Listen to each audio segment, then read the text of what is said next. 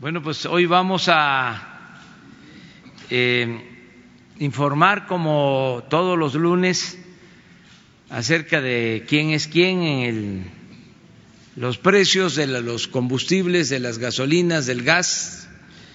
Nos va a informar Ricardo Sheffield sobre esto y también eh, vamos a informar sobre el avance en la construcción de la refinería de Dos Bocas, Paraíso, algo así muy general, muy breve, porque se habló de que se había inundado y cosas por el estilo, como está ahora de moda, ¿no? Este, exagerar un poco y mentir. Nada más que ahora para mentir y comer pescado hay que tener mucho cuidado. Em, y también vamos a informar en general sobre eh, el avance en el aeropuerto. Lo vamos a hacer cada semana para que todos los mexicanos conozcan cómo se va avanzando. Y quedamos de que si no nos costaba, em, por la austeridad que prevalece, íbamos a hacer un análisis de lo que había sucedido en redes sociales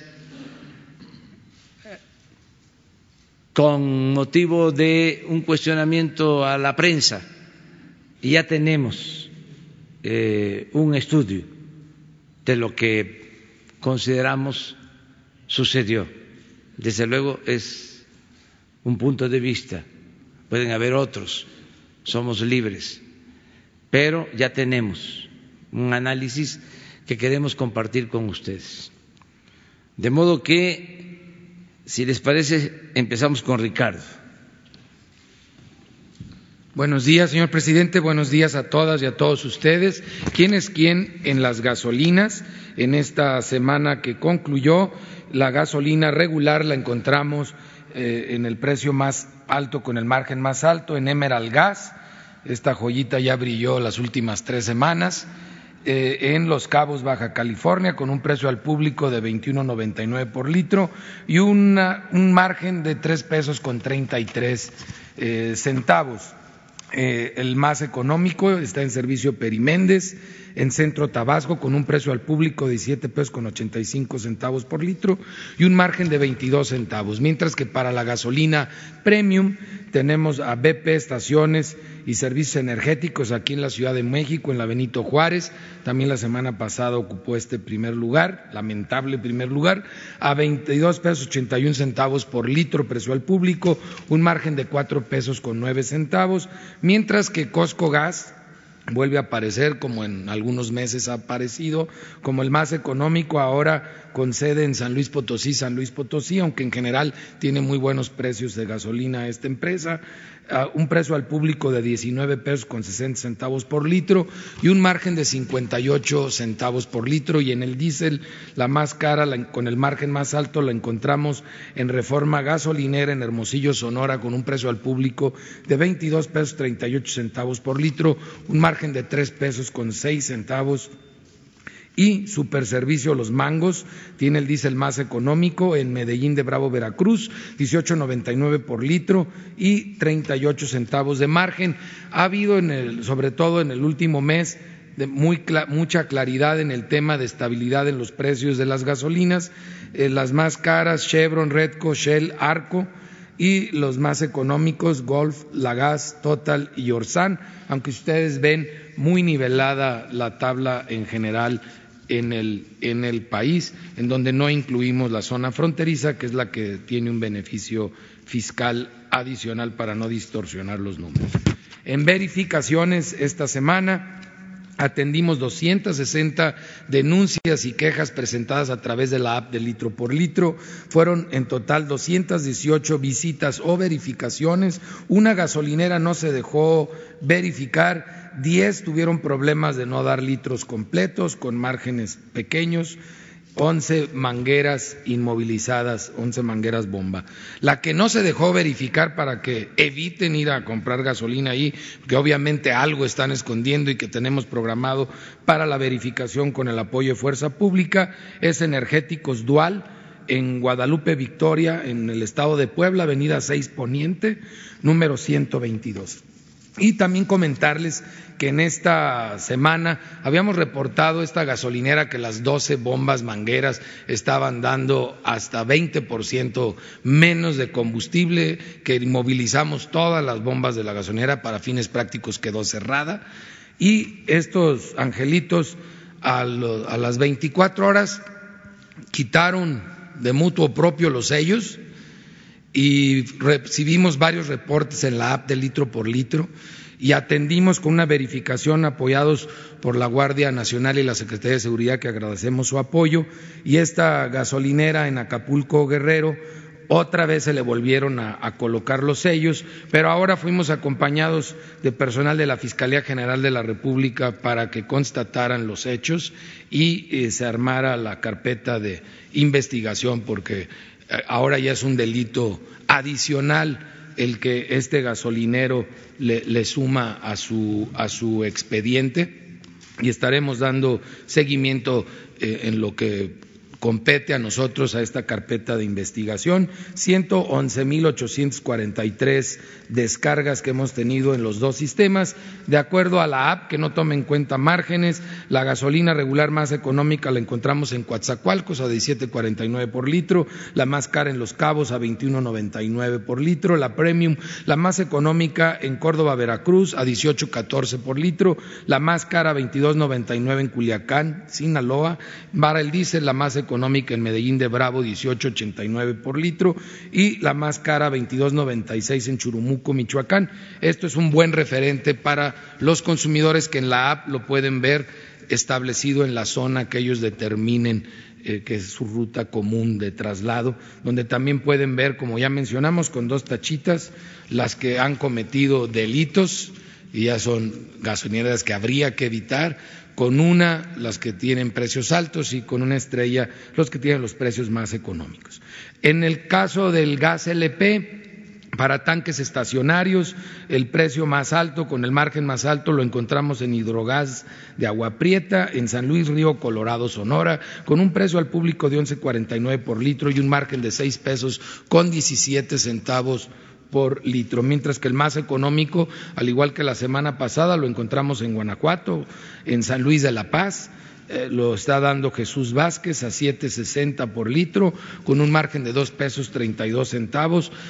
En cilindros, el más caro en Holbosch SA, en Chetumal, Quintana Roo, a 20 pesos con 74 centavos por kilo y nueve pesos diez centavos por kilo de margen, mientras que el más económico con un margen de tres pesos treinta y un centavos y un precio al público de catorce ochenta por kilo lo encontramos en Servigas de Tarímbaro, Michoacán. En el caso de la verificación de gas LP, Realizamos 34 verificaciones a expendedores de gas LP, tres resultaron con infracción, dos negativas a ser verificados, que se suman para un operativo especial que estamos por hacer el segundo en gas LP. Para, de básculas de, de 124, cinco fueron inmovilizadas por estar descalibradas.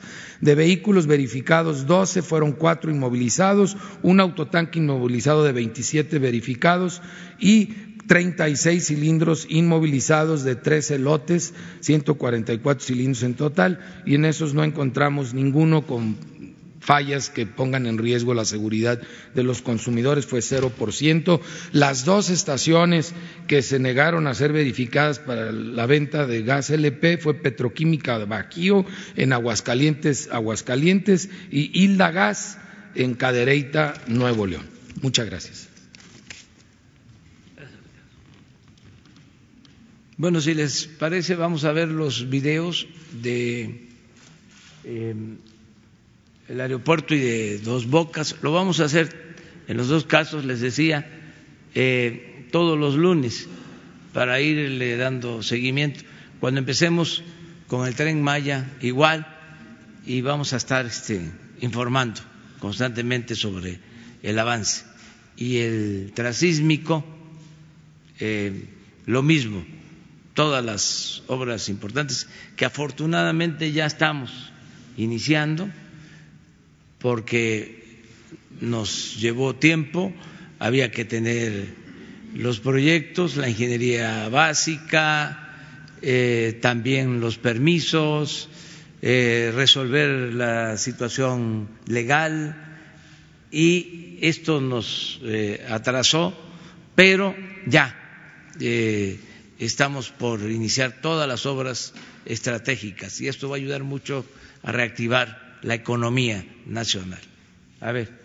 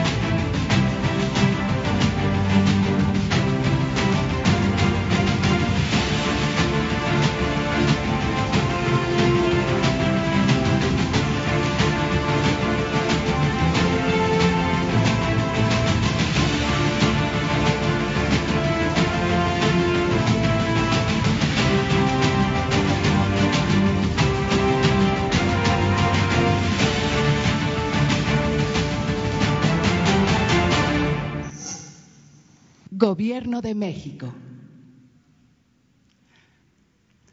Ese es el aeropuerto de Santa Lucía. Ahora vamos a Dos Bocas, es donde se está construyendo la plataforma para la nueva refinería. Ocho mil millones de dólares en tres años. En la parte final de la plataforma del primer predio. ¿Ustedes ven? Este es parte del relleno de la plataforma de construcción. Hemos estado trabajando y no hay ninguna inundación. Las máquinas están trabajando y vamos bastante bien. Les voy a mostrar otras áreas muy importantes del predio. En un video que compartió en redes sociales, la secretaria de Energía Rocío Nale mostró diferentes puntos del predio en el que se construye lo que será la refinería de Dos Bocas, Tabasco, y en la que dejó claro que no hay ninguna inundación. Estamos en la parte de la plataforma de construcción de la refinería. Me acompaña el director del IMP y el encargado del proyecto de Pemex. Como ustedes ven, es una plataforma ya muy, muy elaborada está esa tubería es la que trae la mezcla de agua y arena, que es la que está haciendo el relleno.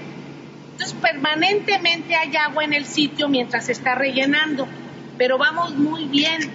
No hay inundación, no hay temblor, no hay talud, no hay nada. Estamos felices, felices. A inicios de semana se volvieron virales algunas fotos en las que se mostraba el terreno inundado luego de las lluvias que se presentaron en esa parte del estado.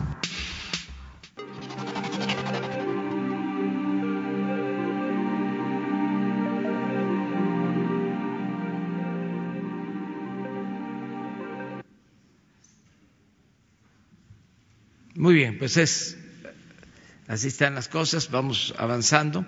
Eh, y ahora eh, Alejandro Mendoza Álvarez es em, especialista, es titular de la Unidad de Información y Vinculación Tecnológica de la Secretaría de Seguridad Pública y Protección Ciudadana.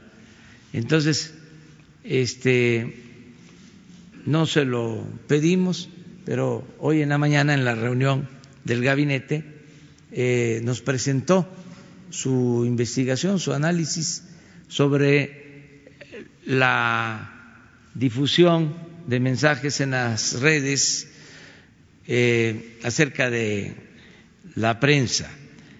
Y consideramos que era importante que se diera a conocer, que haya transparencia completa.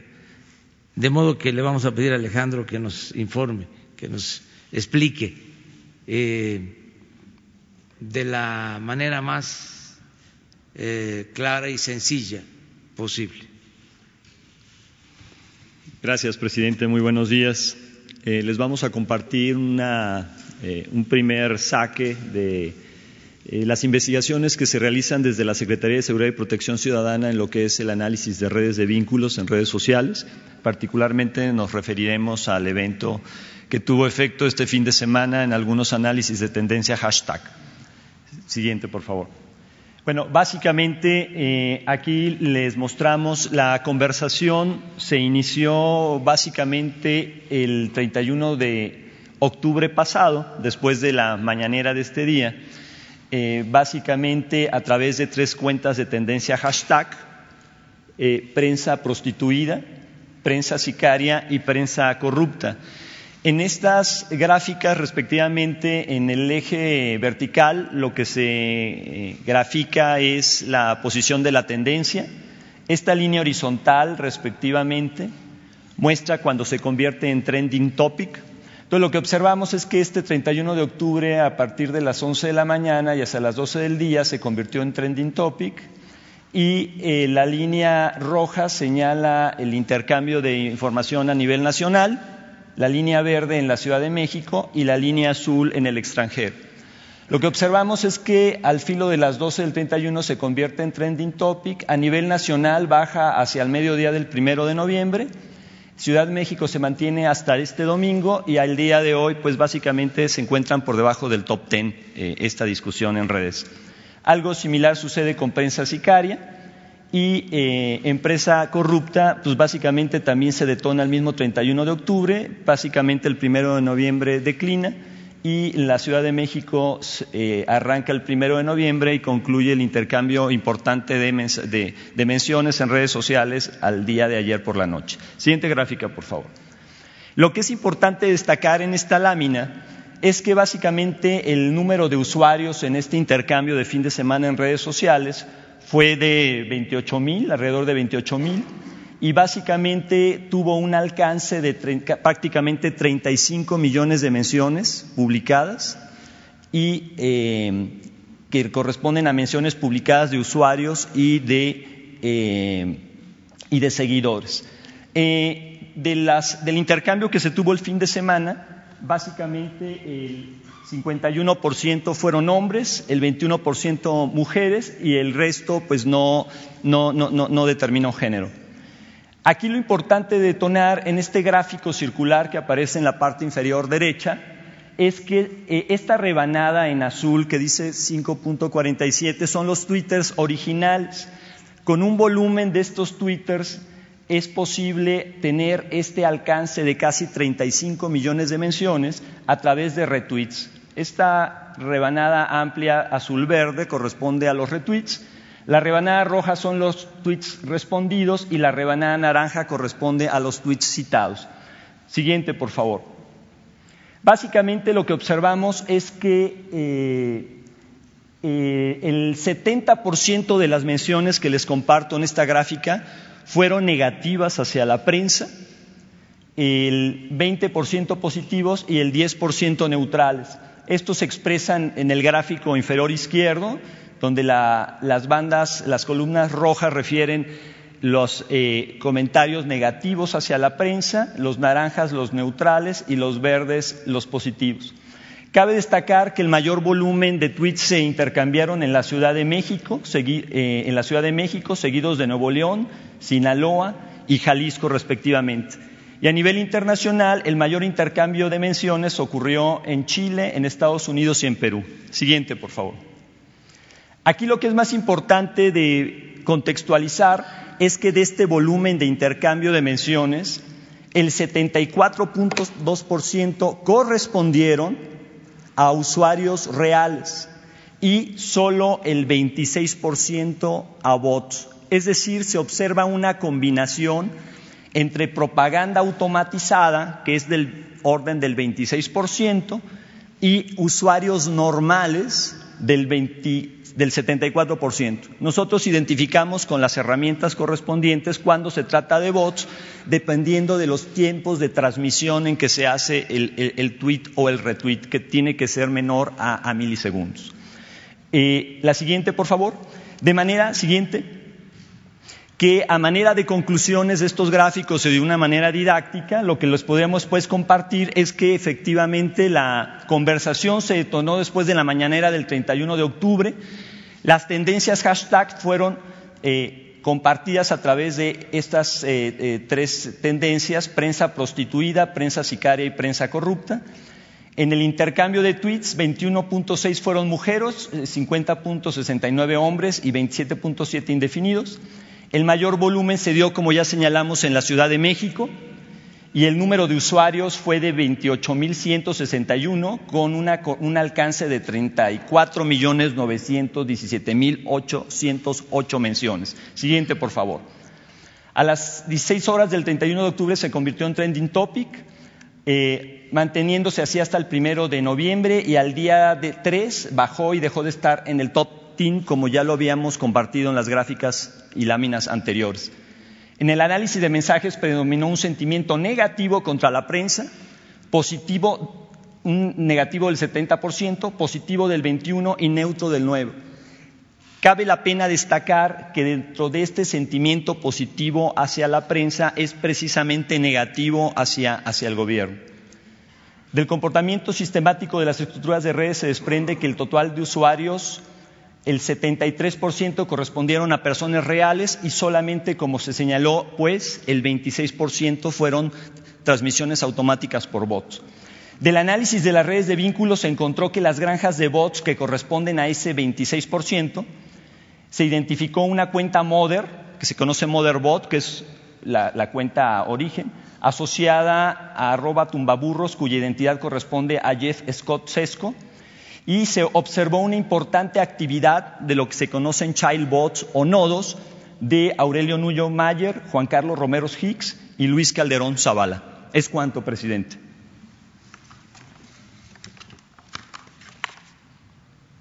Se va este a entregar el informe completo eh, por escrito y de esta manera pues decirle a los usuarios de las redes sociales que em, por lo que corresponde al apoyo al gobierno, lo agradecemos mucho y la recomendación respetuosa es de que no se insulte sino se argumente.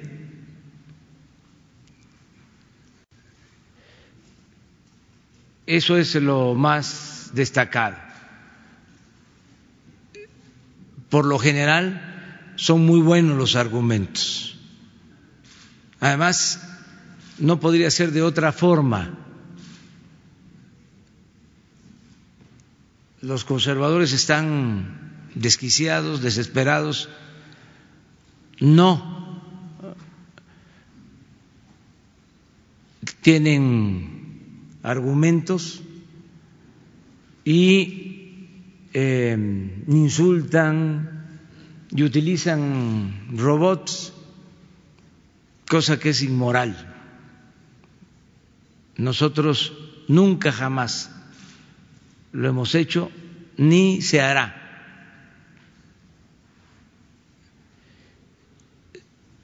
Y debemos de estar tranquilos, decirles a los que interactúan en redes sociales que recuerden a Juárez, que decía que el triunfo de la reacción era moralmente imposible, que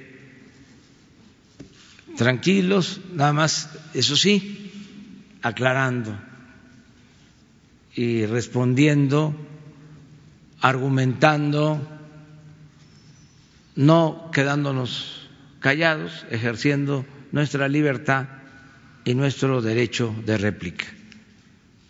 Eso es básicamente. Bueno, eh, empezamos eh, el lunes, hoy voy a tener una conversación con el presidente electo de Argentina, Alberto Fernández, viene de visita. Eh, adelanto a decirles que como todavía no es presidente en funciones, no es, eh, no se va a llevar a cabo la ceremonia que se realiza cuando se trata de un jefe de Estado. Esto es una visita que estimamos mucho del presidente electo, pero no es propiamente una visita de Estado y somos eh, respetuosos, cuidadosos del protocolo y del ceremonial de un gobierno republicano.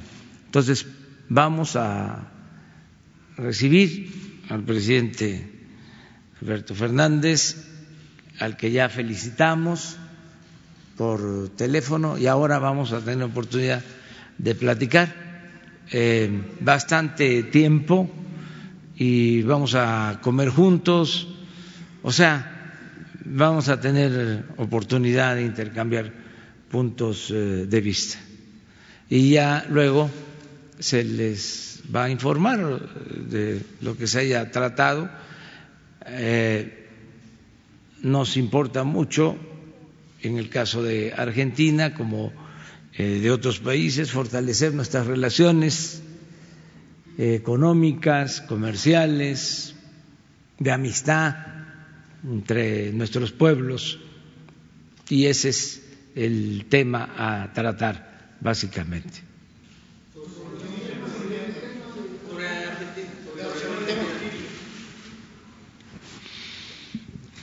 Buenos días, eh, señor presidente. Eh, Hans Salazar de ZMG Noticias, Zócalo Virtual y Gurú Político. Eh, sobre el tema de la visita del presidente electo Alberto Fernández de Argentina, usted ve precisamente, se ha mencionado mucho en esta víspera de la visita sobre si va a haber, si se pretende incluso en un futuro inmediato, un eje eh, que fortalezca, no solo que fortalezca la relación México-Argentina, sino un eje progresista que pase por, eh, eh, que vaya desde México hasta Argentina, pasando por Bolivia,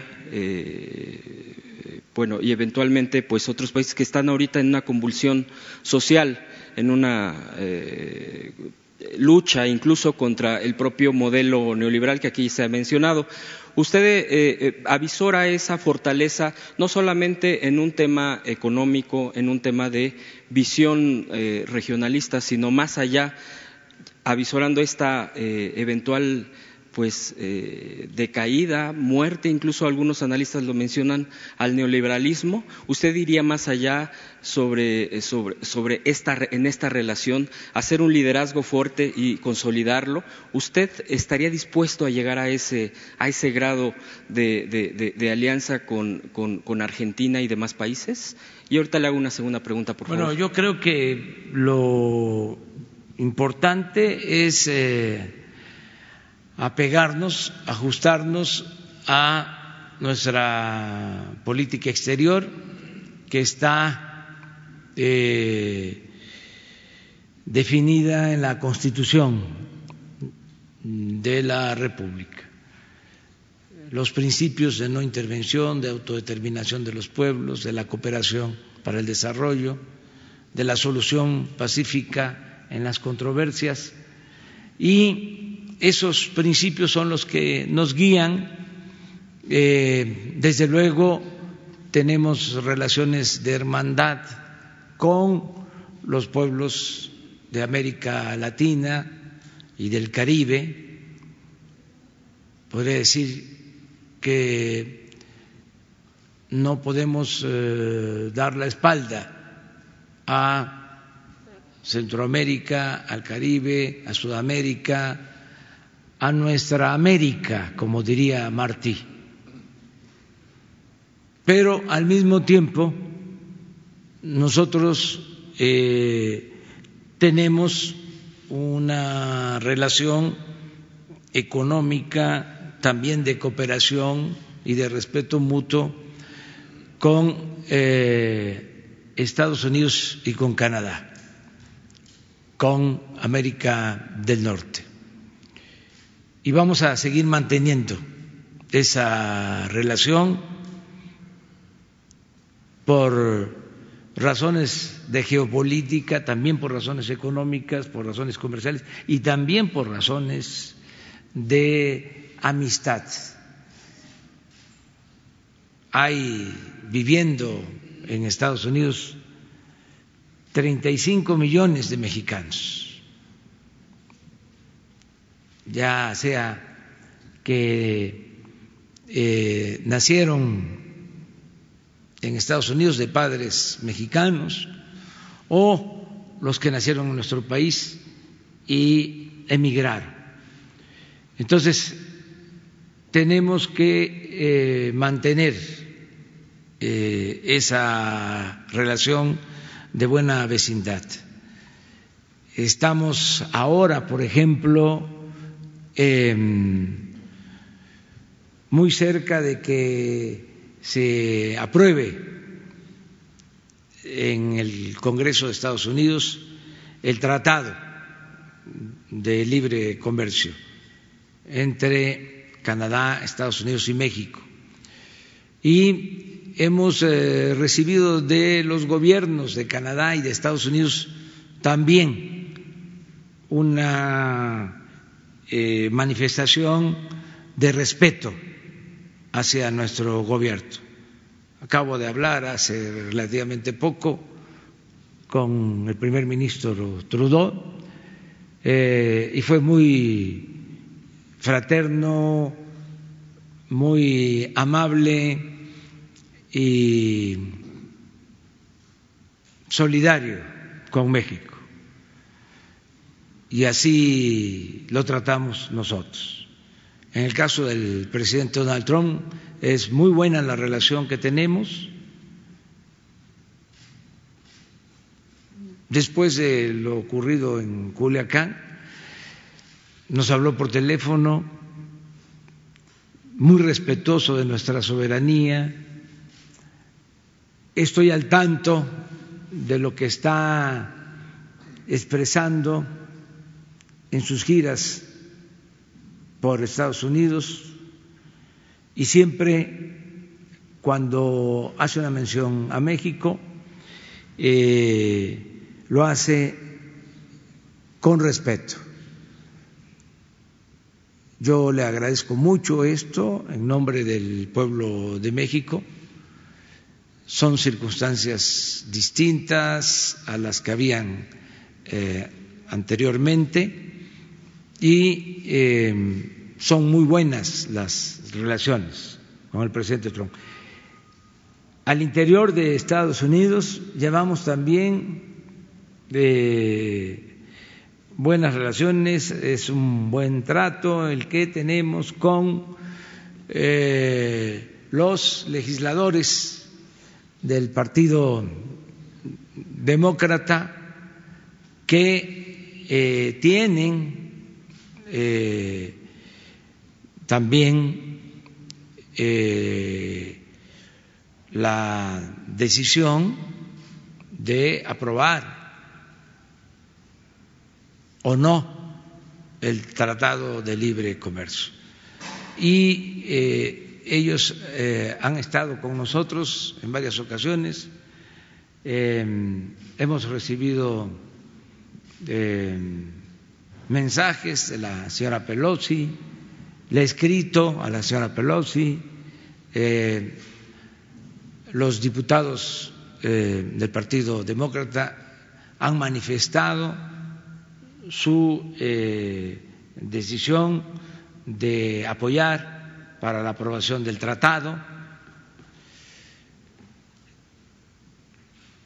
Se les ha atendido y se les han aclarado sus dudas, sobre todo en lo que tiene que ver con eh, el asunto laboral.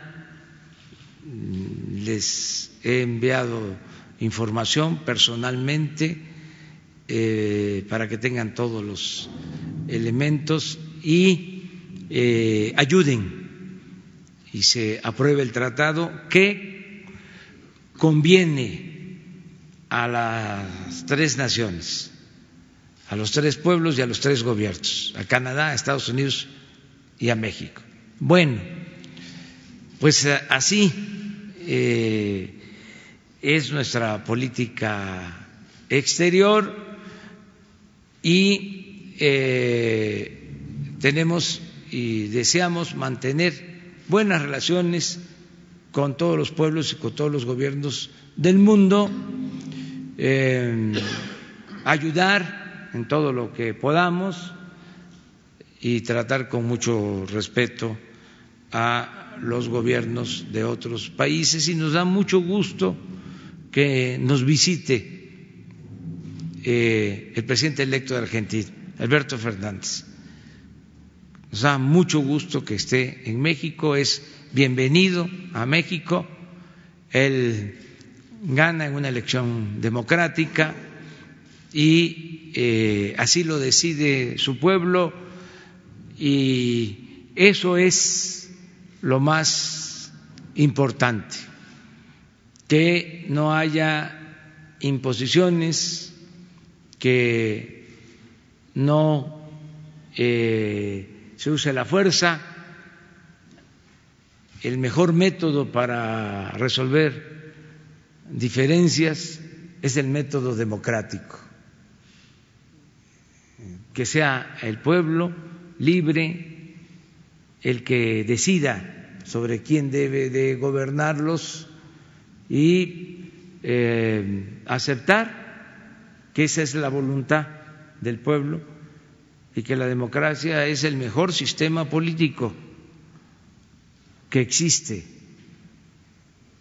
Desde hace muchísimo tiempo, desde la época de los griegos está demostrado que el mejor sistema político es el sistema político democrático, la democracia, que significa demos pueblo, kratos, poder el poder del pueblo. En la democracia es el pueblo el que manda, es el pueblo el que decide, es el soberano, el pueblo. No hay nada mejor que eso. Aristóteles ya habló sobre las seis formas de gobierno y llegó a la conclusión que lo mejor es la democracia. Presidente, segunda pregunta. Eh, a propósito de, este punto y que menciona la democracia, el llegar al poder a través de, los, de la democracia, usted llegó con un respaldo inédito. Y la pregunta obligada el día de hoy por el fin de semana que usted tuiteó es el tema de eh, que en México la mayoría de la población eh, respaldaría a su presidente elegido democráticamente, ya digo, con un respaldo impresionante, contra un golpe de Estado. Usted tuiteó eh, este fin de semana a propósito y bueno, ha habido el tema del general Gaitán, por poner un ejemplo, y que ya se ha mencionado en esta conferencia por parte de usted. Aquí han estado los, los mandos, eh, tanto de, de, la Secretaría de la Defensa Nacional como de la Marina. Eh, usted ve eh, eh, riesgos. El discurso de, incluso ahora ya hay un otro general que ha mencionado y que tiene un discurso que, la oposición se ha ido contra usted y es una narrativa muy similar Usted tuiteó este fin de semana a propósito de, una reflexión que usted hizo de algo que usted eh, tiene eh, información al respecto. Y por último, en esta misma pregunta, Culiacán, que también fue bastante polémico la semana pasada aquí en esta misma en este mismo espacio de Palacio Nacional. ¿Usted lo ve como parte también eh, este tema de Culiacán como alguien que o manos detrás de que pudieron haber agitado desde ahí para hacer un escenario hasta donde estamos en este sentido de, eh, que hay generales que eh, hablan de una inconformidad en el ejército, de que no les está pareciendo. Usted ya dijo que, bueno, incluso el cargo que tuvo el general Gaitán en el sexenio calderonista. Pero usted, ¿qué, qué diría ahí? ¿Le mandaría algún mensaje al, ejército, a, a, las Fuerzas Armadas al respecto? ¿O eh, sus tweets tienen otro, otro sentido del por qué los, los, eh, los, expresó así? Bueno, eh, creo que es eh, importante hablar con claridad. Al pan pan, al vino vino, cuentas claras y chocolate espeso. Nada de indefiniciones. En política la indefinición suele ser funesta. Hay que tener mucha claridad. Eh, y por eso lo de mi mensaje, para que eh, nadie esté pensando que eh, hay condiciones para eh, dar un golpe de Estado. No existen condiciones. Eso es lo que digo. No hay esas condiciones. Para que no eh, se caiga en esa tentación. Sería bueno si está el texto, porque no todos tienen posibilidad de acceder a las redes sociales. A lo mejor la mitad de los mexicanos no conocen el texto. Vamos a aprovechar para ponerlo. Y surge esto también porque este, la declaración del general eh, es eh, pues imprudente, tiene todo su derecho a expresarse, a manifestarse. Pero si leen ustedes el texto, hay una actitud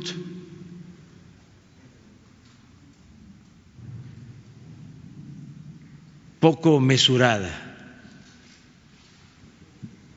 Recuerdo de algo que dice, hay una ideología dominante que no mayoritaria.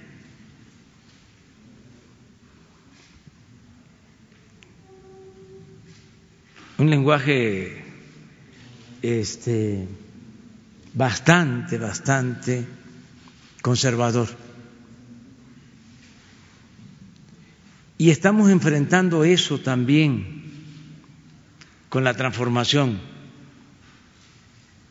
Es que lo de Culiacán eh, sacó a flote muchas cosas. Por eso algunos se enojaron cuando dije que se había mostrado el cobre, pero este, permitió poner en la superficie muchas cosas. Imagínense diciendo de que había que atrincherarse en Culiacán y que a sangre y fuego había que hacer valer la ley y que nos faltaron pantalones. Y eso entendido o interpretado como una ofensa al ejército Pues ¿por qué sale todo esto? Porque hay una nueva política. Anteriormente se apostó a la aniquilación del contrario. Y eso no va a volver a suceder. Y esa mentalidad desgraciadamente, eh, se estableció en ciertos sectores muy conservadores, autoritarios. Entonces, cambiar eso por el respeto a los derechos humanos, por cuidar la vida, pues lleva tiempo, es un proceso. Afortunadamente, la mayoría de la gente, que es lo que digo en mi mensaje, nos está apoyando, nos está respaldando. Y cuando hablo de la mayoría del pueblo de México, desde luego que incluyo a los soldados, que son pueblo uniformado. Sin embargo, eh, se creó ese pensamiento autoritario, reaccionario, durante el periodo neoliberal, además arriba de los que daban las órdenes, no de los que iban al terreno, porque así cualquiera puede presumir de valiente.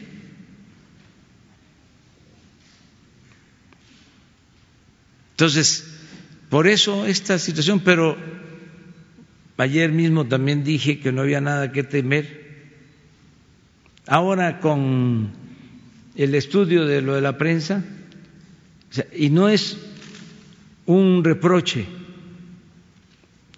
a los medios, no es de ninguna manera un cuestionamiento, mucho menos una censura, es que nos ubiquemos de que ya hay otra realidad. Y hay algunos que no quieren entender que esto ya cambió. Pero hay otros que no se dan cuenta, porque siempre hay burbujas. Hay eh, analistas políticos, columnistas, que no conocen el país que nunca han ido a los pueblos, que no hablan con la gente. Entonces, no tienen elementos como para comprender de que se están dando reacomodos, que hay otras este, condiciones que no existían anteriormente. Lo de las redes sociales fue una revolución o fue lo que impulsó la revolución de las conciencias. Es todo un fenómeno, porque antes ¿quiénes opinaban? Muy pocos. Muy pocos. En los medios de información. Ahora, todos opinan. Se multiplicaron las opiniones. Es un fenómeno. Cada ciudadano es un medio de comunicación. Entonces, es no cuestionar para nada, mucho menos, repito, censurar. Es, oigan, este, no son nada más ustedes, ¿eh? Ya no es aquello de que la política es asunto de los políticos o la información es asunto de los periodistas. No. O el gobierno es asunto de los gobernantes. No. Es asunto de todos. Entonces, ese es el fenómeno. Y lo que estoy planteando es eso, que equivocados están los conservadores y sus halcones. No estoy hablando de los halcones de la llamada delincuencia organizada, los que están en las gasolinerías avisando quién entra y quién sale de un pueblo. Estoy hablando de los que tienen esa mentalidad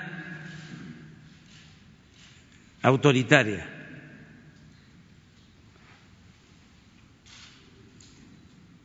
Pudieron cometer la felonía porque la historia es la maestra de la vida. de derrocar y asesinar a Madero al presidente Francisco I. Madero, porque este hombre bueno, que sin duda lo era, un hombre bueno, apóstol de la democracia, no supo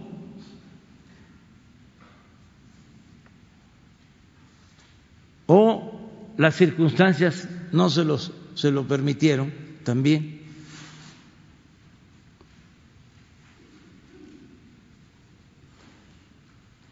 Apoyarse en una base social que lo protegiera y lo respaldara. Ustedes saben que cuando triunfa el maderismo había la posibilidad de tener eh, la alianza con el movimiento campesino, con Zapata. Se vieron, Zapata creía en Madero, Madero lo mismo. Hay correspondencia donde Madero lo invita a ir a los baños termales de Tehuacán, Puebla, pero se esmeraron los adversarios en separarlos.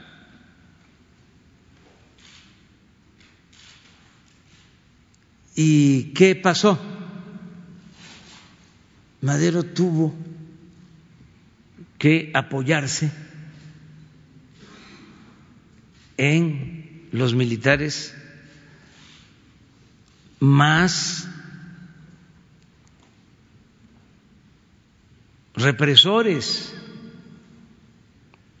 Blanquet, Huerta, todos ellos, Cárdenas, que fue el que participó en el asesinato directo de Madero, todos ellos, inclusive hasta Bernardo Reyes, se habían formado y habían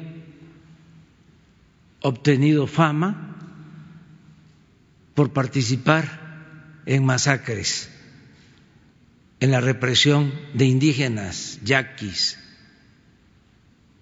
mayas. De ahí venían, Vean la historia de cada uno de ellos. Caso de Cárdenas, que asesina a Madero, le había tocado antes estar en Acayuca, en Veracruz, persiguiendo a Santana Rodríguez, Santanón, un revolucionario, y él lo asesina. Y todos ellos habían estado también, la mayoría, combatiendo al zapatismo. Y allá en Quintana Roo, en la Siberia mexicana, Huerta, Blanquet, y con los yaquis, lo mismo. Al grado que cuando detienen a Madero, el pueblo no reacciona.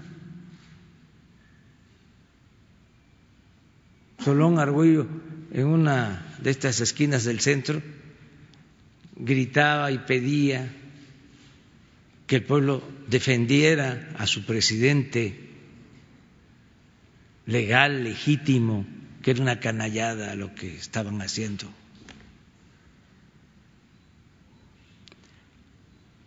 Entonces, eso no es lo que hay ahora. Ahora es distinto.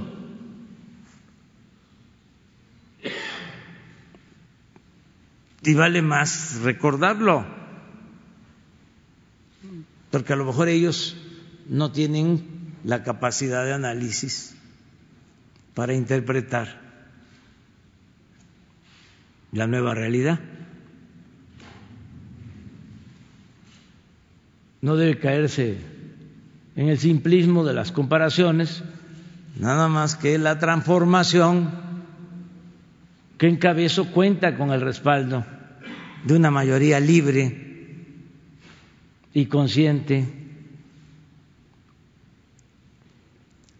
que se expresa por la justicia y es amante de la legalidad y de la paz.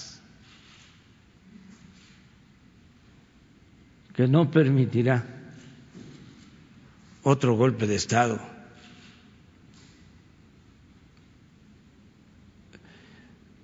Es para que hablemos claro. Y sigue.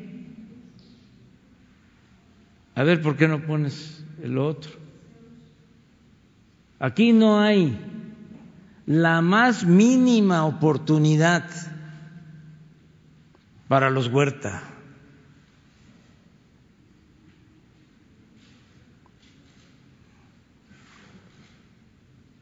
los francos. Antier escribió un artículo el licenciado Muñoz Ledo en el Universal, muy interesante, se los recomiendo, sobre este tema. Y hay una parte del texto del general Gaitán que dice este estamos con México.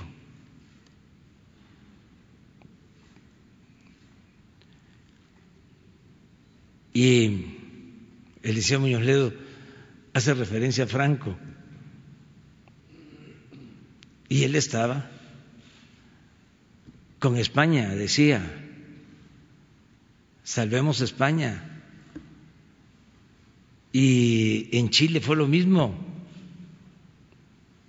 Salvemos a Chile.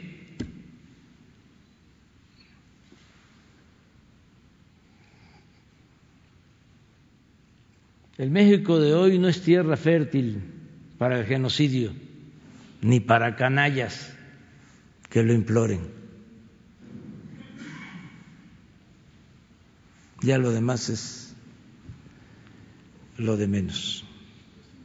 Pero esto es, y eh, no hay nada que temer, como lo dije ayer, porque este, la gente nos está apoyando. Eh, lo que tenemos que hacer es seguir trabajando en bien del pueblo, no olvidarnos de dónde venimos y además también, mientras estemos al servicio del pueblo, el pueblo nos protegerá y nos respaldará. Esa es la, la lección. Por lo otro, libertad completa y respeto. Y qué bueno que este, se está polemizando sobre estos temas, que se pueda hablar de estos temas. A ver. Buen día, presidente. Mi nombre es Pedro Bríguez, yo vengo de la Argentina. Usted mencionó la visita de Alberto Fernández. Yo represento al canal C5N de Noticias y además dirijo un portal dedicado exclusivamente a América Latina y el Caribe que se llama Nodal. La primera pregunta tiene que ver justamente con la visita del presidente electo usted habló de las posibilidades del vínculo y como hay mucha expectativa en la Argentina y hay una crisis económica, mi primera pregunta está dirigida específicamente a lo económico. ¿Qué vínculo económico piensa que puede haber para fortalecerse entre México y la Argentina, donde se esperan muchas inversiones? México es un país poderoso. Y la segunda pregunta tiene que ver respecto de América Latina y la CELAC. México va a asumir la presidencia de la CELAC. ¿Cuáles son los ejes estratégicos que piensa implementar en el 2020 México al frente de la CELAC? Muchas gracias. Este, se lo expresé al presidente electo en la llamada telefónica, al presidente Alberto Fernández. Vamos a mejorar nuestras relaciones económicas y comerciales. Eh, hay muchas cosas que podemos eh, llevar a cabo para fortalecer nuestro comercio y que nos ayudemos mutuamente. Nosotros, eh, en lo que podamos, vamos a procurar eh, ayudar en la adquisición de bienes que se producen en Argentina. Para eh, que el pueblo de Argentina eh, con su nuevo gobierno puedan enfrentar la crisis económica eh, y pueda haber crecimiento y bienestar en Argentina. Todo lo que podamos nosotros ayudar, lo vamos a hacer. Eh, eso se lo expresé al presidente de Argentina. Y como lo estamos haciendo con países de Centroamérica, en la medida de nuestras posibilidades, y buscando que no haya crisis económicas en el continente.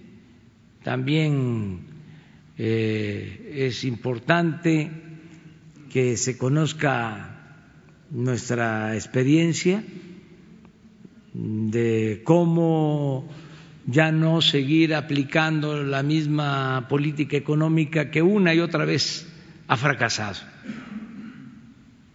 Ya no hay que seguir eh, el camino trillado de siempre.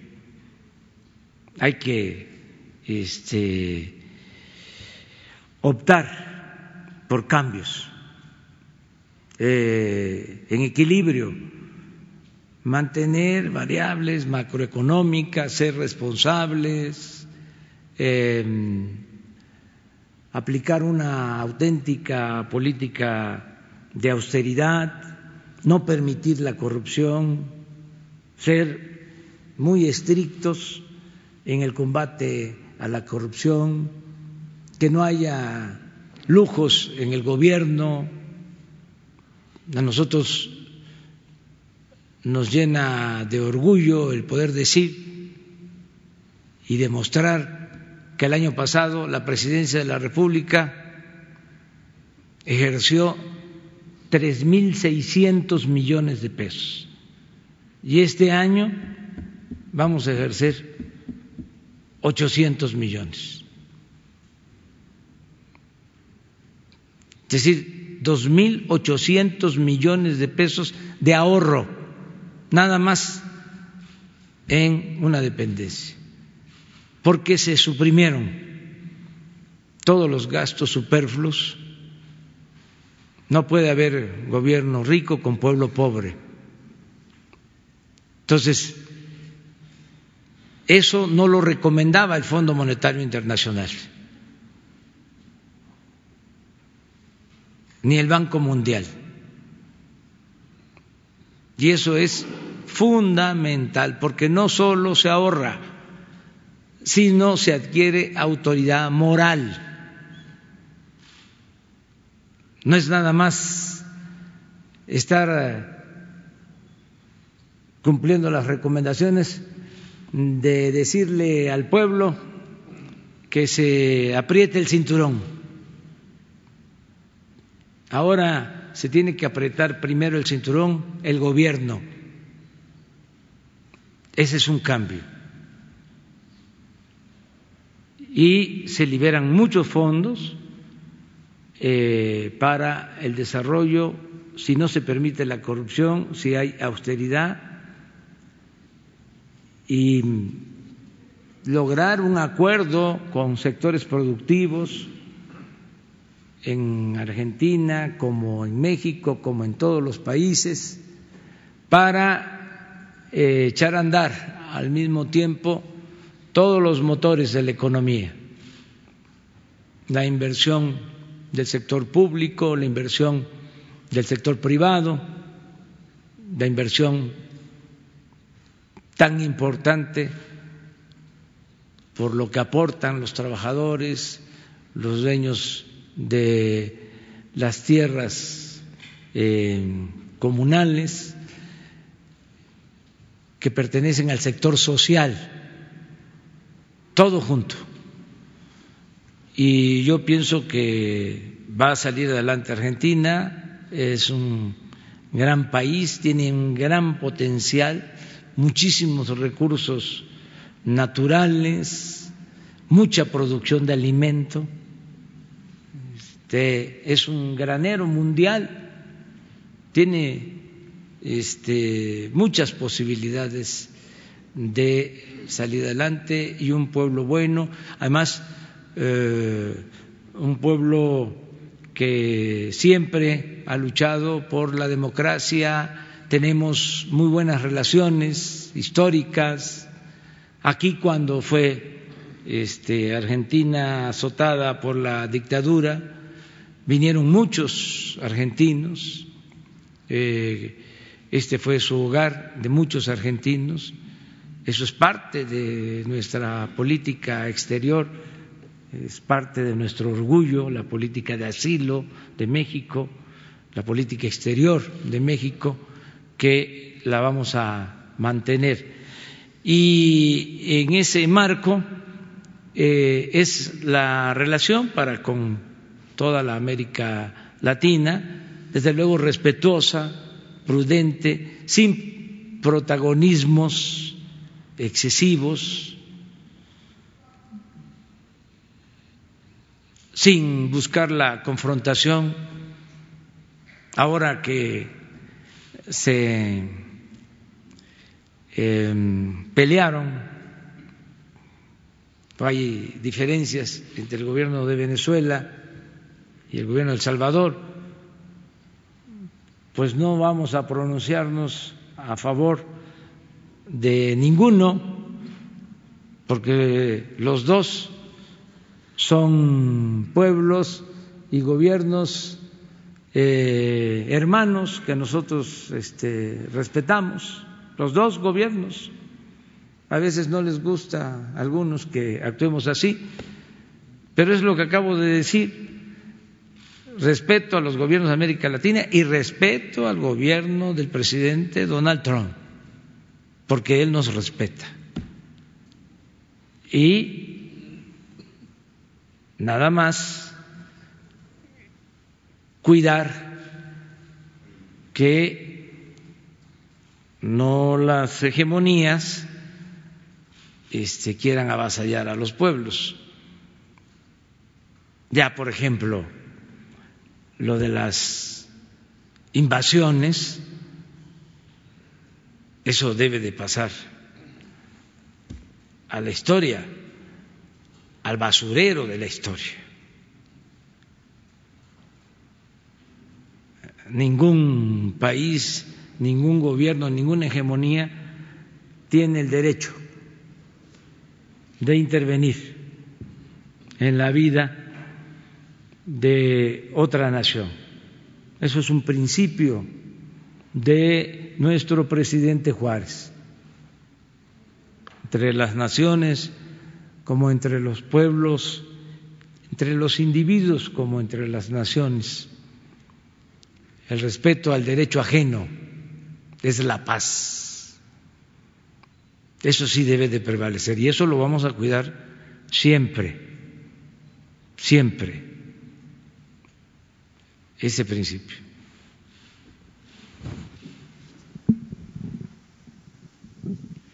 Buenos días, eh, presidente. Mi nombre es Luis Díaz de Revolución 3.0.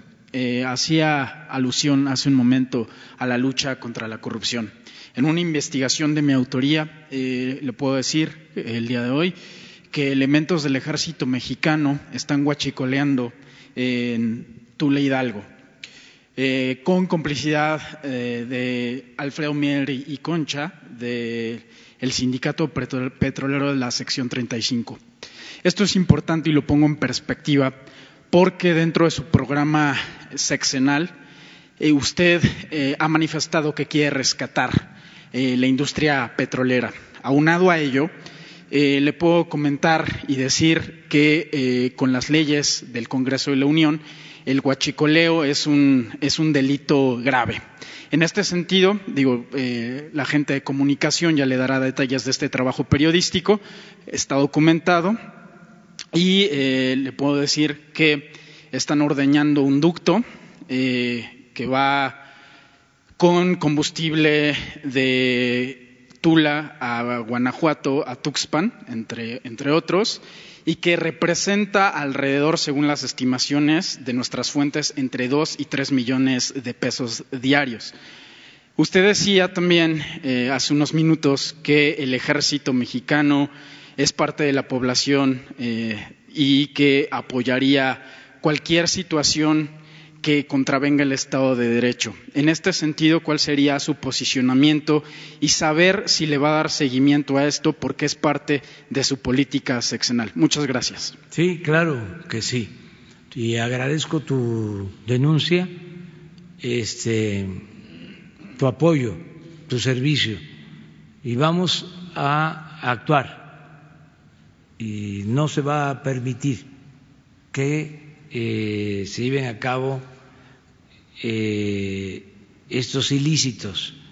Desde luego, tenemos que investigar, pero desde hoy estoy ya ordenando que se investigue, que eh, la Secretaría de Seguridad Pública y que Pemex haga la investigación de acuerdo al trabajo que ustedes llevaron a cabo. Y aquí mismo vamos a informar sobre los resultados.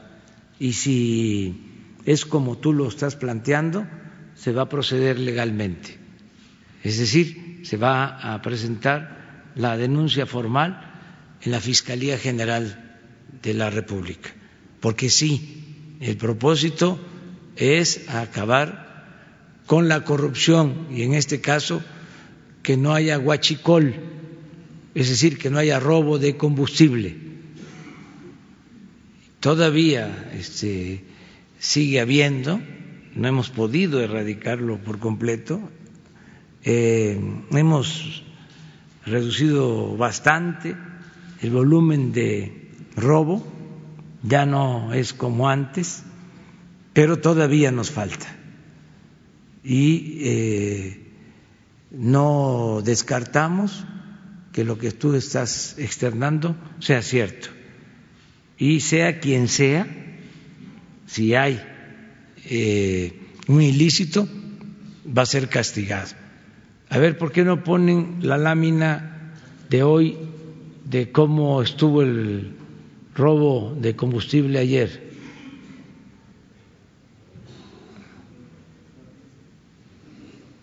Si la tiene.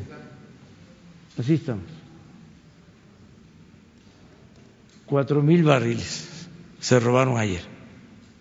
Es este.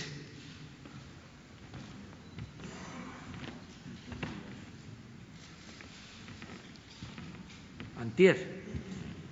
Dos, ni respetaron el día dos. Pero miren cómo estábamos allá.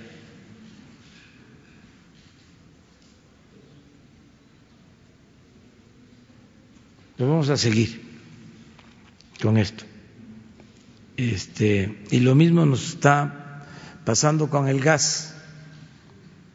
Ayer hubo hasta una explosión en una eh, toma clandestina de gas.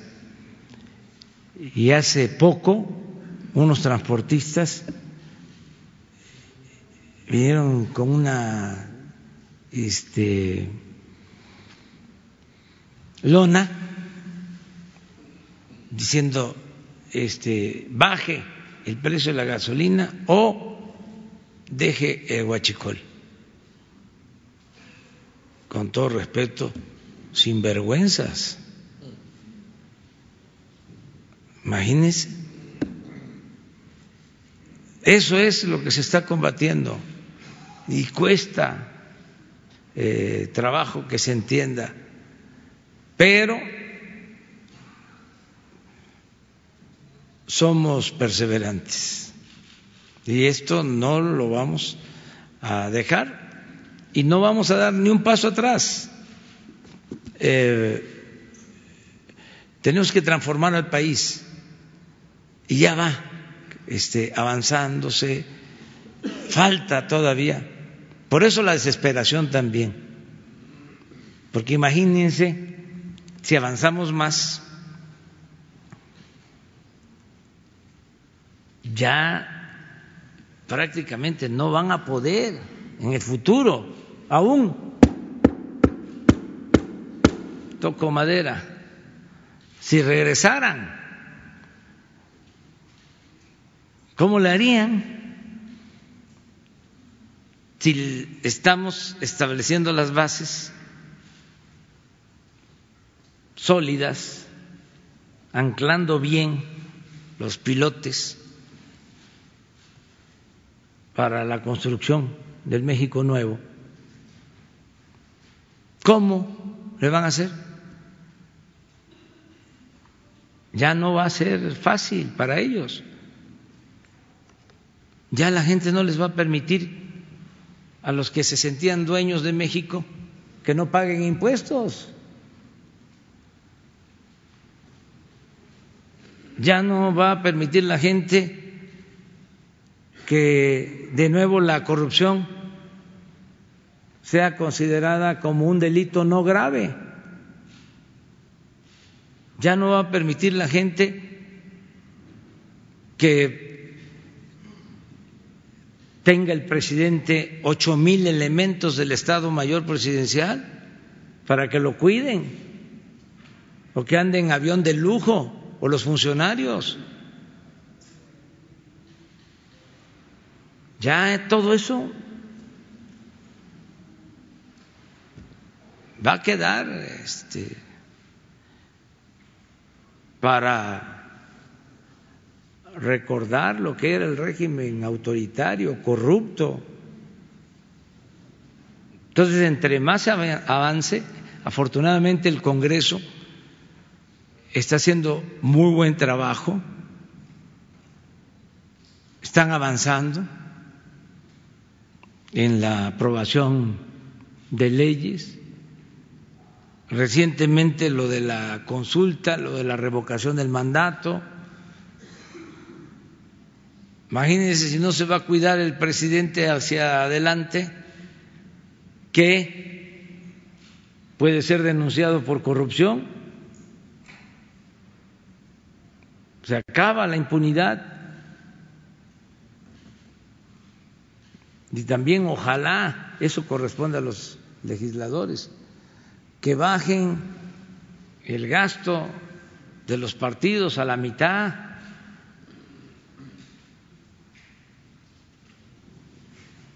Cambios importantes son los que se necesitan. Ya se han llevado a cabo algunos, pero faltan otros.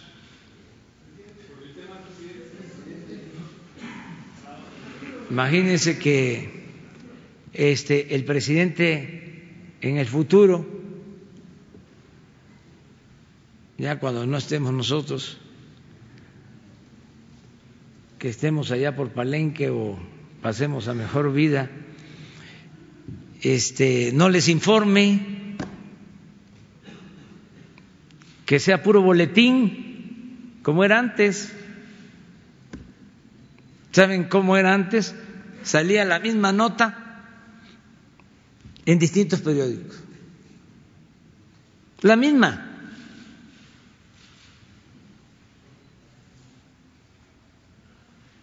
Ya eso ya se acabó. Gracias, presidente. Nancy Rodríguez de Oro Sólido. Eh, presidente, si nos podrían eh, ampliar la información acerca de estas granjas de bots, porque nosotros en redes sociales sí tenemos bien identificadas las cuentas que mencionó el licenciado Mendoza. Eh, Tumbaburros pertenece al hijo del expresidente Felipe Calderón.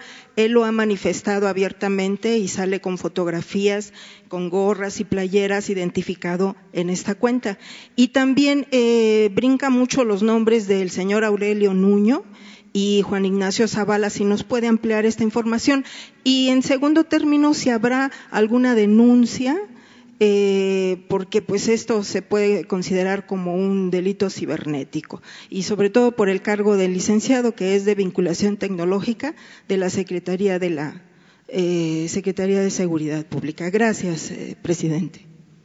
No, no va a haber denuncia, eso sí se los aclaro, porque este, aquí sí que prohibido prohibir libertad, libertad de expresión, de manifestación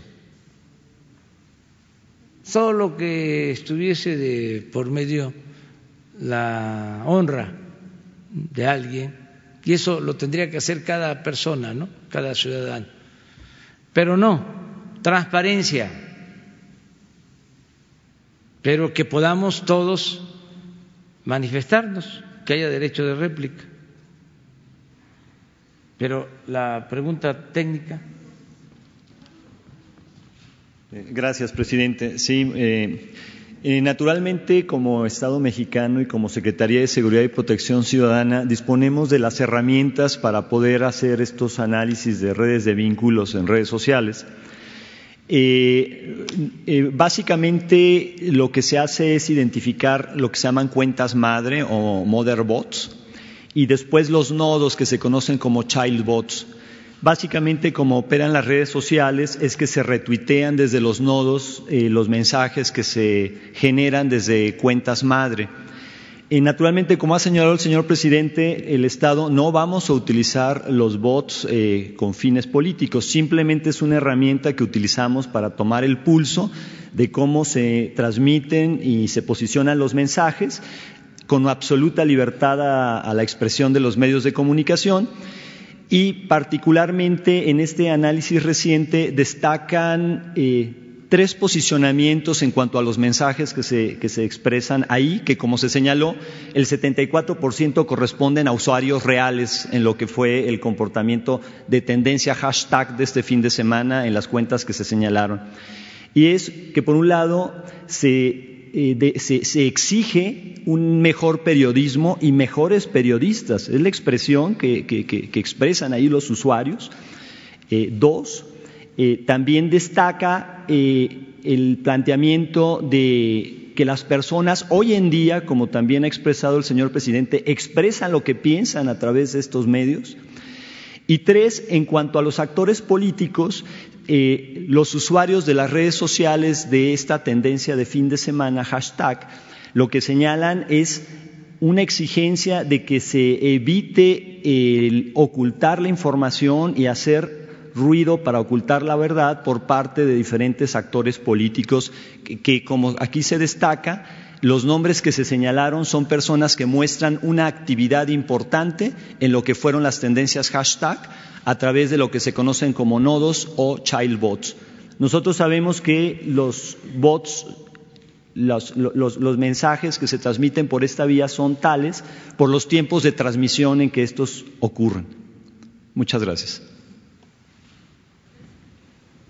Bien, pero además, este, ahora en los nuevos tiempos, lo que este, duele más es pasar la vergüenza de utilizar estos métodos. O sea, ya no es nada más un asunto legal, es un asunto moral. O sea, ¿cómo se va a estar eh, utilizando a robots? ¿Cómo se contrata a personas para estar este, confrontando a opositores? No es eh, legítimo. Sea, es una vergüenza eso. Si es cierto, porque eh, esta es una versión, habría que eh, revisar bien, pero imagínense que fuese cierto que Nuño esté metido en esto que fue secretario de Educación Pública. De ser cierto, pues sería una muestra de que estábamos en manos de inmorales, estábamos por los suelos.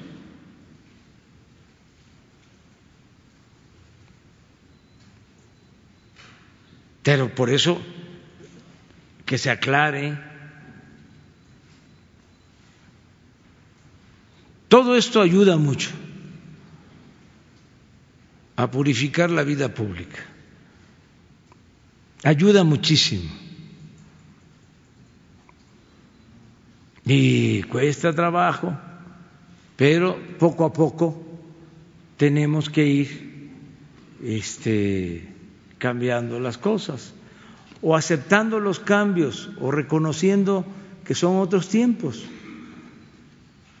Y si no los queremos reconocer, pues también, pero que este, no nos eh, asustemos, que no nos reguemos las vestiduras, que no actuemos con hipocresía, que ya sepamos que la gente está muy consciente, muy avispada, que eso es lo más importante de lo sucedido en México en los últimos tiempos, el cambio de mentalidad del pueblo. Siempre lo he dicho. Creerle al pueblo, no pensar que el pueblo es tonto. Tonto es el que piensa que el pueblo es tonto.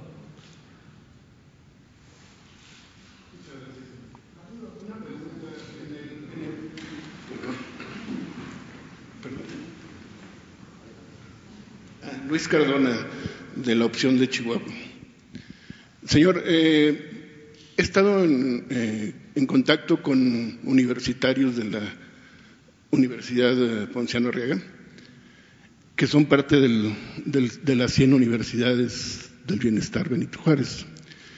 Y mencionan que, como algunas otras, hace seis meses que sus profesores, sus maestros no reciben sueldos. y no llegan las becas a los alumnos. Nada más quisiera yo su opinión respecto a esto y el por qué no han bajado esos recursos de Hacienda hacia, hacia las universidades.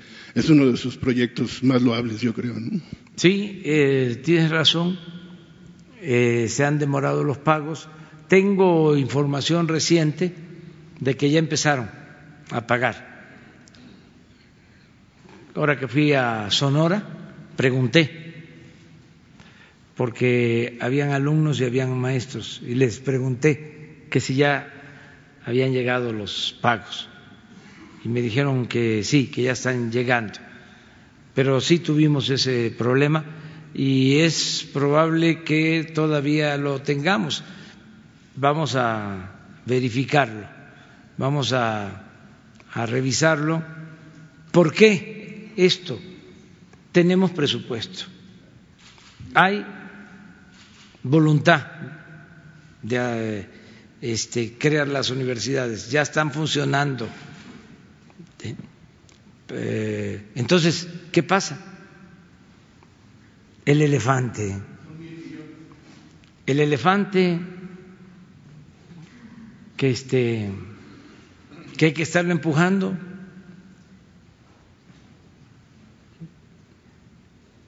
De, de, de, de veras, ¿eh? Lo de la burocracia. Es que también eso echó raíces. Entonces el gobierno no estaba hecho para eso. Los funcionarios eran oficinistas, con todo el respeto a los oficinistas. Entonces,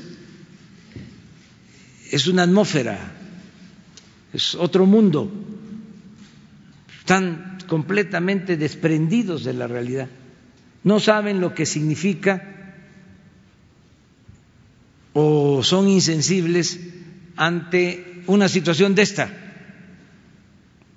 de que el maestro pues tiene que vivir de su sueldo.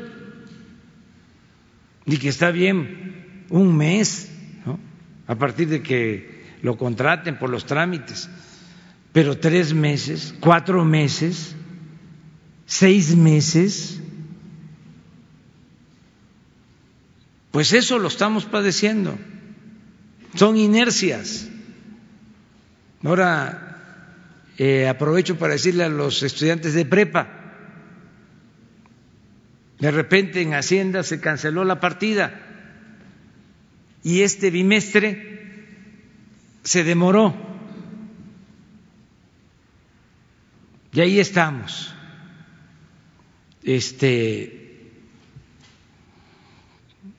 pidiéndole a los servidores públicos que em, actúen, que piensen en la gente, porque se enajenan con todo respeto, levitan, se separan del suelo. Al otro día me dio mucho gusto, ya van dos, tres veces que me acompaña a la gira la tesorera de la federación. Ojalá y ella y el director de inversiones de Pemex, todos, el director de inversiones de Hacienda, la oficial mayor de Hacienda, todos vayan, que escuchen cuando la gente me está diciendo esto. Oiga, llevamos tres meses y no nos pagan.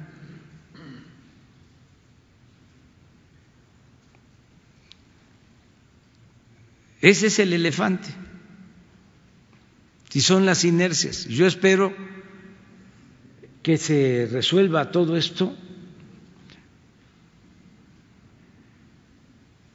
que este, tengamos una muy buena administración. Son muy buenos los técnicos de Hacienda, profesionales. Pero hace falta que tengan más baños de pueblo. En general, todos los servidores públicos. Pero es lo que eh, planteas. Ahora tenemos, por ejemplo, lo de la escuela es nuestra. Ya lo empezamos. Es lo más sencillo y más y lo más eficaz, porque es entregar el cheque a la sociedad de padres de familia. Ah, pero para que esto se lleve a cabo hay que estar pendiente, porque pasa por diez instancias, lo menos.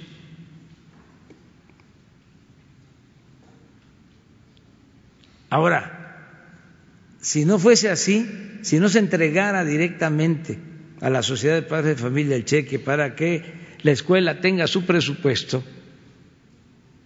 y sean los padres de familia los que manejen ese presupuesto, pues estaría peor, porque pasa a una dependencia del gobierno federal con toda la normatividad. Luego, al Estado. Esto implica licitaciones con empresas que reciben muchas veces el anticipo y se pelan, desaparecen, te roban y ahí queda la obra iniciada, si acaso. Muchas veces ni eso. Y al final no llegó nada. Ya están los niños recibiendo clases al interperie. Todo eso estamos enfrentando. Afortunadamente vamos avanzando, pero sí cuesta trabajo. Sí cuesta trabajo empujar el elefante y por eso qué bueno que me ayuden a empujar el elefante. Bueno, una más. Y tú también. Sí, señor presidente, Jaime Hernández, del periódico digital Bajo Palabra. En el contexto de su política de transparencia y de hacer público cada lunes los precios de los combustibles, ¿considera usted que ha favorecido a una estabilidad en los precios y a una mejor competencia en favor de los consumidores de estos productos? Y se me permite una última pregunta. Sí, es muy importante, porque no es nada más no aumentar el precio, sino que aquí este, se debe a conocer quién es quién. Tenemos probado, creo que en el caso de los mochis, ¿verdad?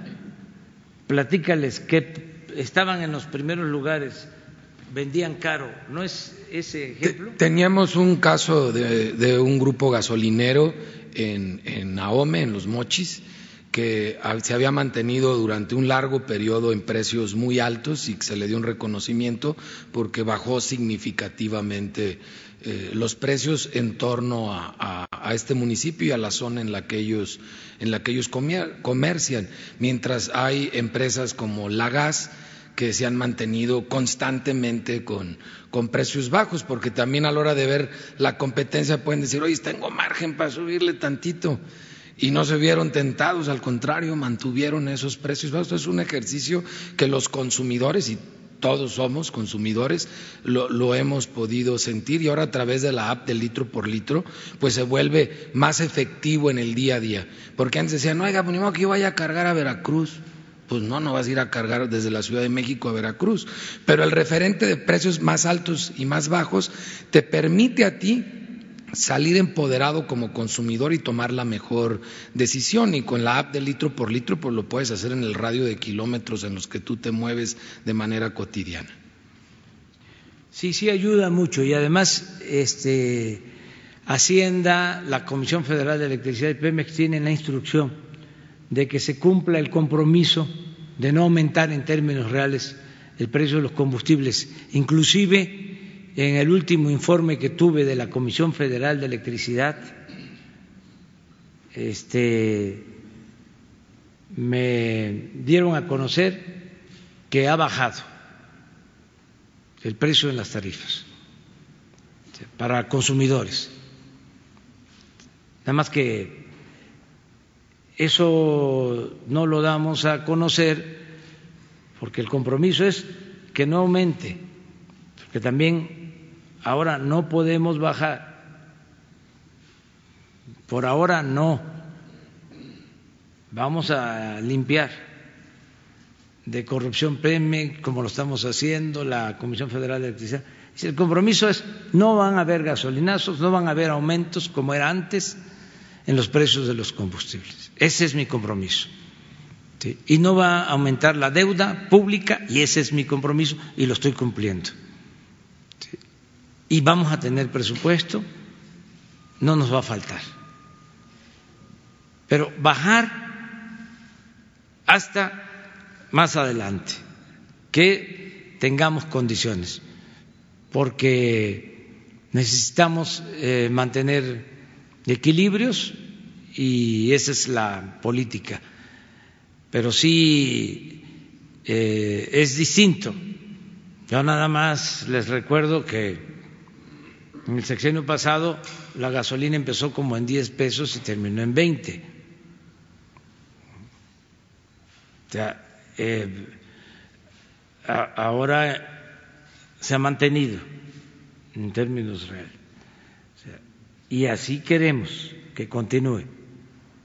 Y si tenemos la refinería, si ya tenemos produciendo eh, con más capacidad las eh, refinerías que eh, se tienen desde hace tiempo, las seis refinerías más las nuevas, sí podemos ya. Incluso hay algo que se tiene que tomar en consideración que no se este, da a conocer, pero la gasolina en la frontera, ayer, por ejemplo, en Matamoros estaba a 14.50 la gasolina, ayer. 14.50 el litro. Más que allá es otra política. Eso tiene que ver con el estímulo que se aplica a toda la franja fronteriza. No incluye lo que aquí damos a conocer los lunes, pero allá es más barata eh, la gasolina que en el resto del país. Y es también un compromiso que hicimos y se está cumpliendo. Eh, la segunda pregunta, presidente. Dos de los ejes de su política gubernamental han sido la recuperación del poder adquisitivo del salario mínimo por arriba de la inflación y el apoyo a los adultos mayores. Así, ante el próximo aumento al salario mínimo del 2020, los jubilados y pensionados del ISTE y del IMSS, con angustia y preocupación, se preguntan si en la cuarta T seguirán siendo discriminados y marginados de dicho beneficio por estar sus pagos sujetos a la ley UMA por cuarto año consecutivo. Ahora que ya se ha dictado jurisprudencia en contra de la aplicación de la UMA para el cálculo de las pensiones, un cambio constitucional sería lógico. La pregunta es si su gobierno está dispuesto a cancelar el UMA y a realizar un cambio constitucional para que las jubilaciones y pensiones se calculen de acuerdo con el salario mínimo vigente? Lo estamos eh, analizando, estamos revisando, por lo mismo, porque queremos eh, actuar con responsabilidad.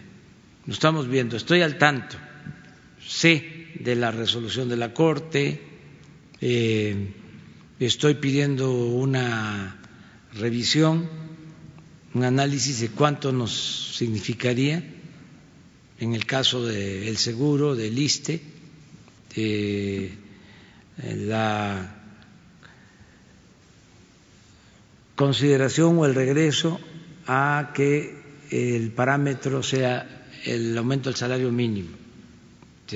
Estamos viendo eso. Pronto voy a dar una información, si se puede o no se puede, hablándole a la gente con toda claridad.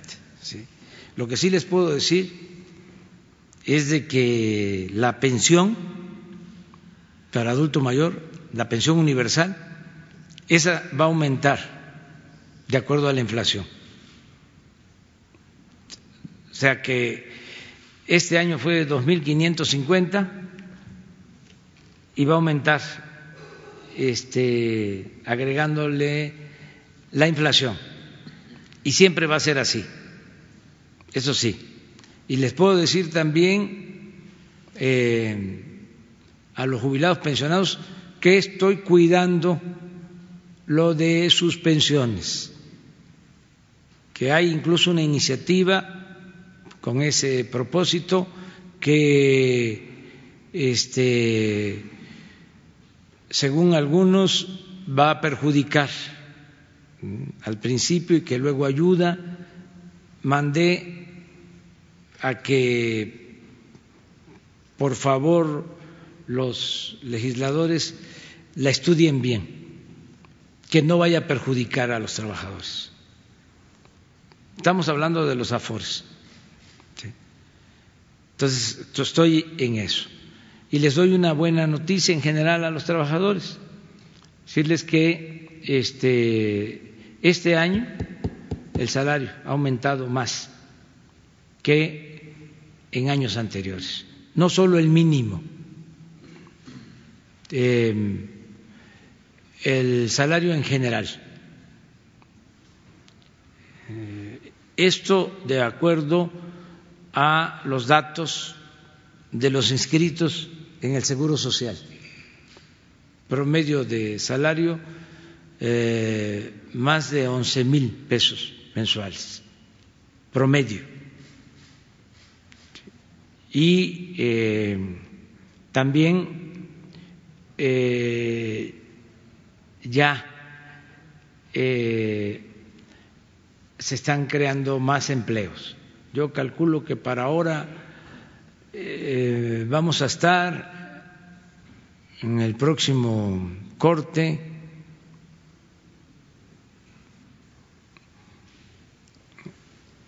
de finales de septiembre, que hacen el corte, vamos a estar con, en más de 600 mil empleos generados, nuevos empleos, en lo que va del año. Eh, sin tomar en cuenta lo de eh, jóvenes construyendo el futuro ni eh, sembrando vida. O sea, ya la creación de empleos está agarrando ritmo, vamos bien y hay que tener confianza que vamos este, a salir bien librados. Les adelanto, no sé qué vaya a pasar, estábamos en primer lugar, ahora en segundo, pero mantenemos el segundo lugar eh, en cuanto a la apreciación del peso. El peso es la moneda en el mundo que ocupa el segundo lugar en fortaleza con relación al dólar, en todo este gobierno y eso es importante. Y la inflación de septiembre equivalente a la inflación de septiembre del 2016. Por aquello de que el crecimiento es mínimo, casi nada, pues una de cal por otras de arena, ¿no? Muy bien, nos vemos mañana. Mañana. Por el tema de los bots. ¿Cómo? Felipe Calderón y Margarita Zavala acusan de que expusieron a su hijo con el tema de los bots este, en Twitter, acaban de... Mañana, mañana hablamos. Sí, tú.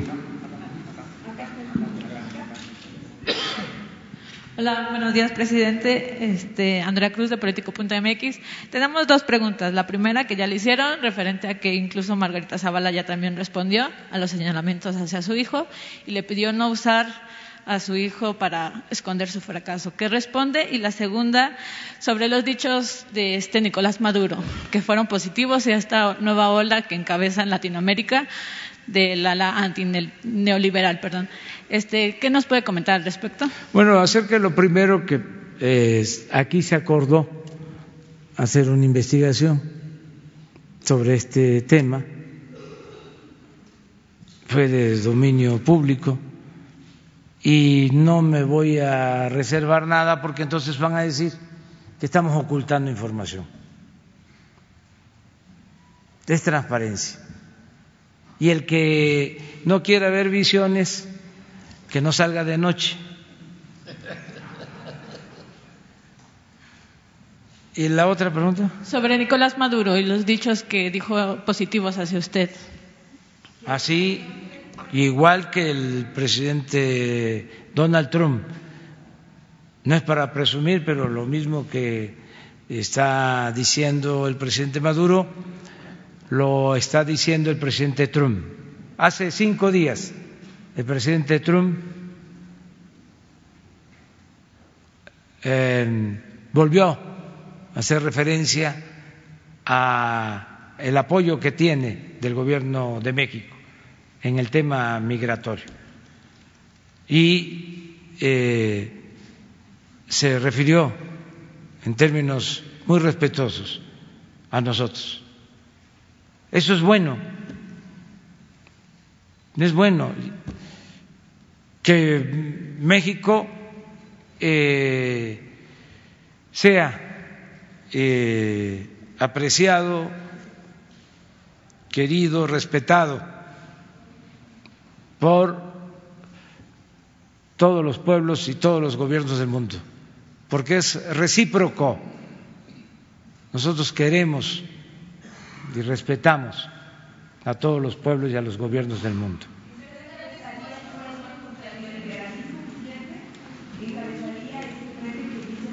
No, porque cada país tiene su propia realidad, cada país tiene su propia historia. Por eso precisamente es el principio de autodeterminación de los pueblos. De ahí viene. Cada pueblo tiene su propia historia, su idiosincrasia.